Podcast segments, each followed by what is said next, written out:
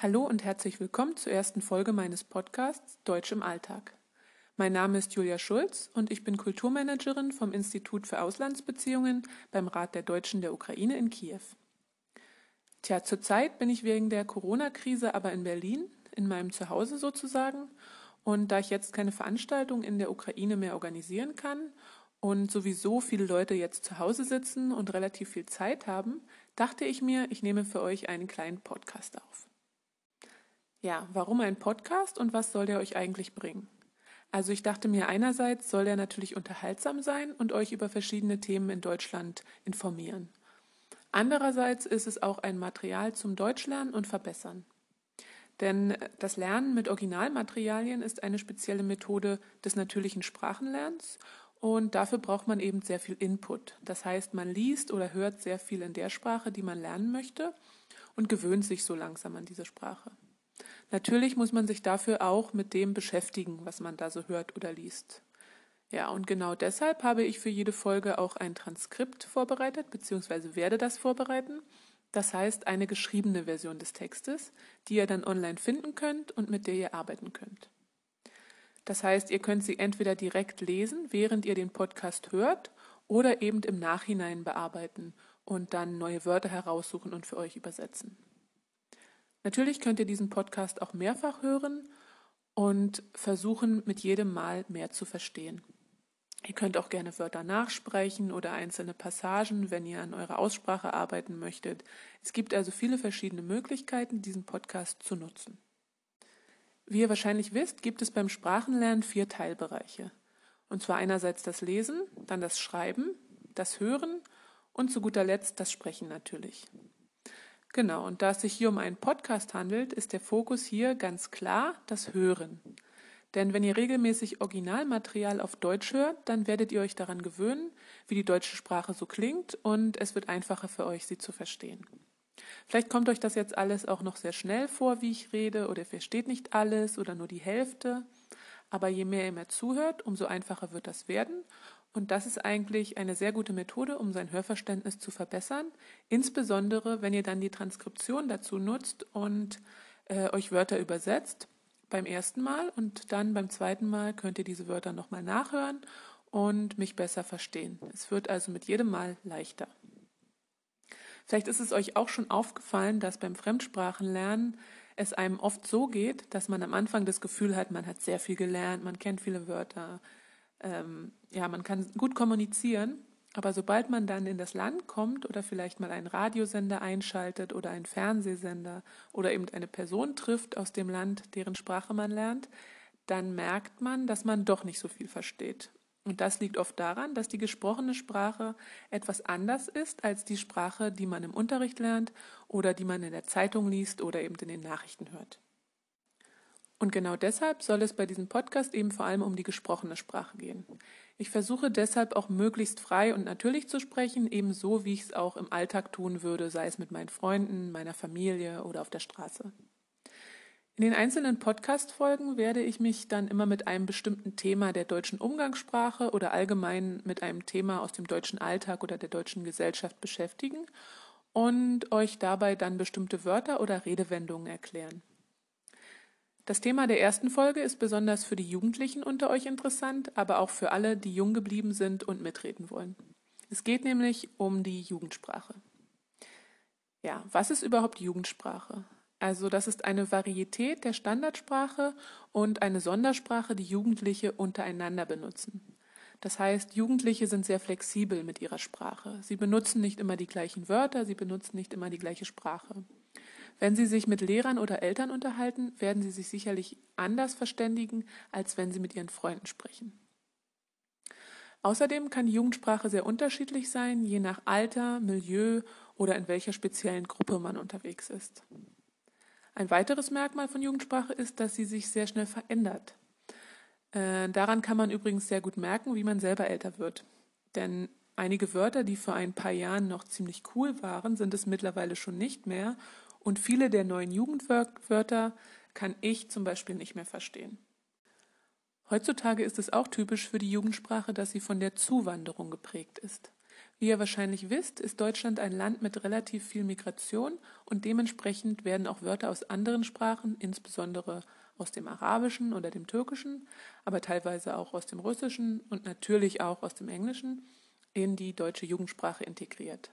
Um die Anglizismen in der deutschen Sprache wird es aber in einer anderen Folge dieses Podcasts gehen und außerdem werde ich auch eine Folge machen, in der ich mich insbesondere mit Wörtern aus dem Arabischen und Türkischen auseinandersetze, die es in die deutsche Alltagssprache, Umgangssprache bzw. in die Jugendsprache geschafft haben. Heute aber geht es erstmal ganz allgemein um die Jugendsprache. Ich habe versucht, dafür möglichst verbreitete Wörter und Wörtverbindungen der Jugendsprache für euch rauszusuchen. Das ist wie gesagt gar nicht so einfach, weil es eben nicht die eine Jugendsprache gibt und sich das Ganze auch ziemlich schnell verändert. Übrigens wurden in Deutschland in den letzten Jahren auch immer wieder Jugendworte des Jahres gewählt. Das ist ein Wort, das angeblich bei Jugendlichen besonders beliebt und verbreitet sein soll. Eines dieser Wörter hat es auch in meine Liste geschafft. Im Allgemeinen wurde das Jugendwort des Jahres aber auch viel belächelt, also das heißt auch ein bisschen kritisiert, weil einige meinen, es sei nicht repräsentativ und Jugendliche würden eigentlich gar nicht so sprechen und diese Wörter nicht benutzen. Ich denke aber, die Wörter, die ich herausgesucht habe, werden schon benutzt, zumindest in bestimmten Teilen der Jugend und zumindest hier, wo ich wohne, nämlich in Berlin. Also, lasst uns anfangen. Wort Nummer 1. Ehrenmann oder Ehrenfrau. Dieses Wort wurde tatsächlich zum Jugendwort des Jahres 2018 gekürt. Die grundlegende, also die eigentliche Bedeutung dieses Wortes ist eine Person, auf deren Wort man sich verlassen kann. Inzwischen ist die Bedeutung aber etwas weiter gefasst. Man kann das Wort also für eine Person verwenden, die etwas Besonderes für einen getan hat oder tut oder die einfach für einen mitdenkt oder einem hilft. Zum Beispiel Zwei Jugendliche sind im Park verabredet und einer der beiden hat ein Eis für die andere Person mitgebracht. Anstatt einfach nur zu sagen Danke, könnte die zweite Person auch so etwas sagen wie Wow, Ehrenmann und somit ausdrücken, dass sie es ziemlich gut findet, dass die andere Person ein Eis für sich mitgebracht hat. Der Begriff Ehrenmann hat sich also als eine besondere Form des Danke unter Jugendlichen etabliert. Aber Achtung, das ist wirklich sehr spezielle Jugendsprache und sollte nicht in offiziellen Situationen verwendet werden. Wort Nummer zwei: Lauch. Dieses Wort stammt eigentlich aus der Standardsprache und ihr findet es auch im Duden. Es ist eine Gemüsesorte, ein Wintergemüse, und zwar sind das so lange Stangen, die sind weiß und grün und schmecken ein bisschen so wie eine Zwiebel und werden auch oft in Suppen verwendet. Also das ist auch ein Suppengemüse und manchmal nennt man das auch Porree. In der Jugendsprache allerdings hat dieses Wort eine komplett andere Bedeutung. Lauch ist eine Beleidigung. Und zwar wird sie verwendet für jemanden, der wenig zu sagen hat oder wenig Selbstbewusstsein hat. Allgemein kann es auch ein Synonym sein für Trottel oder Idiot. Der Begriff Lauch wird auch für schwache, dünne Männer oder Männer mit besonders wenig Muskeln verwendet. Wahrscheinlich hängt das damit zusammen, dass eben auch der Gemüselauch sehr lang und dünn ist. Das Wort Lauch ist insbesondere durch den deutschen Rap populär geworden, da er dort in vielen Songtexten vorkommt. Aber wie gesagt, Lauch ist eine Beleidigung und man sollte diesen Begriff daher möglichst nicht verwenden. Aber immerhin wisst ihr jetzt, dass Lauch nicht nur ein Gemüse ist. Wort Nummer drei: Stabil. Wort Nummer drei ist ein Adjektiv und ebenfalls ein Wort aus der Standardsprache, das es in die Jugendsprache geschafft hat. Allerdings mit einer etwas veränderten Bedeutung. Das Wort stabil bedeutet in der Alltagssprache so viel wie robust. Zum Beispiel kann ein Schrank stabil sein oder irgendeine Konstruktion. Aber metaphorisch gesehen kann es auch eine stabile Lösung geben.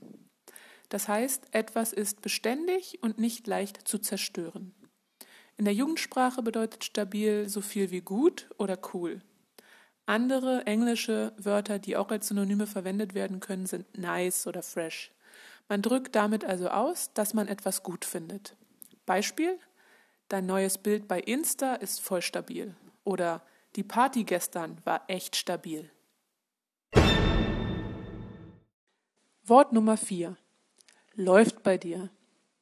Ja, wie ihr merkt, läuft bei dir ist natürlich kein Wort, sondern ein Ausspruch und diesen verwendet man bei positiven oder vorteilhaften Ausgang einer Situation. Es dient meist dazu, seinen Glückwunsch, vielleicht auch ein bisschen sein Neid auszusprechen, wenn etwas bei einer anderen Person gut gelingt oder funktioniert oder diese Person einfach sehr viel Glück hat. Zum Beispiel. Ein Junge erzählt seinen Freunden, dass er gerade eine Taschengelderhöhung bekommen hat und in den Sommerferien zum Surfen nach Portugal fahren wird. Dann können die anderen antworten, nicht schlecht, läuft bei dir. Manchmal wird läuft bei dir aber auch ironisch verwendet, um auf etwas Misslungenes mit einem Lächeln oder mit einem Augenzwinkern zu reagieren. Läuft bei dir ist eine sprachliche Verkürzung des Satzes es läuft bei dir. Das hat aber nichts mit der Bewegung des Laufens zu tun. Es bedeutet eher, dass etwas funktioniert, so wie man das auch von dem Wort gehen kennt. Deshalb wird auch oft die Variante der Frage wie geht's, wie läuft's benutzt. Darauf kann man antworten ja, läuft ganz gut. Oder mit nur einem Wort und der entsprechenden Betonung läuft. Wort Nummer 5. Chillen. Bei diesem Wort handelt es sich sozusagen um einen Klassiker der Jugendsprache, der es auch schon in andere Bereiche der Sprache geschafft hat, teilweise also auch in der Umgangssprache verwendet wird.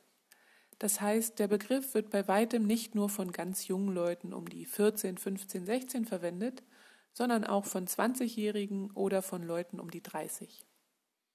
Das Wort kommt vom englischen to chill, was eigentlich so viel bedeutet wie kühlen oder abkühlen. Im amerikanischen Slang wird es aber auch benutzt in der Bedeutung sich beruhigen, sich entspannen, rumhängen oder abhängen. Und genau in dieser Bedeutung wird es auch in der deutschen Sprache verwendet. Es bedeutet so viel wie sich entspannen oder abhängen. Zum Beispiel kann man es benutzen, wenn jemand sich unnötig aufregt. Hey, chill doch mal. Das bedeutet dann sowas wie reg dich ab oder reg dich nicht auf. Man kann es auch nutzen für das gemeinsame Zeitverbringen ohne ein spezielles Ziel oder ohne eine konkrete Beschäftigung. Lass uns heute Abend zusammen chillen oder wir waren gestern in der Stadt und haben gechillt. Mit der Zeit haben sich auch noch verschiedene Variationen des Wortes gebildet, zum Beispiel das Adjektiv gechillt für entspannt oder lässig. Manchmal bedeutet es allerdings auch gut oder cool. Das Wochenende war echt chillig. Außerdem gibt es noch das Nomen der Chiller für eine Person, die sehr entspannt ist, sehr locker und vielleicht auch nicht sehr aktiv. Das Wort ist aber auf jeden Fall recht positiv besetzt und wird, wie gesagt, auch recht oft benutzt. Es gibt übrigens ein Synonym für das Wort chillen, und zwar das Wort relaxen, das ebenfalls aus dem Englischen kommt und auch sich entspannen bedeutet. Allerdings wird dieses Wort eher weniger von Jugendlichen, dafür aber durchaus von einigen Erwachsenen verwendet. Ja, also das waren meine Top 5 aus der Jugendsprache. Ich hoffe, ihr konntet etwas Neues erfahren und meine Erklärung gut verstehen. Beim nächsten Mal beschäftigen wir uns dann mit Redewendungen und Ausdrücken aus der Umgangssprache, die in Deutschland sehr viel verwendet werden, die die meisten Ausländer aber sicherlich nicht auf Anhieb verstehen. Also, bis zum nächsten Mal. Tschüss!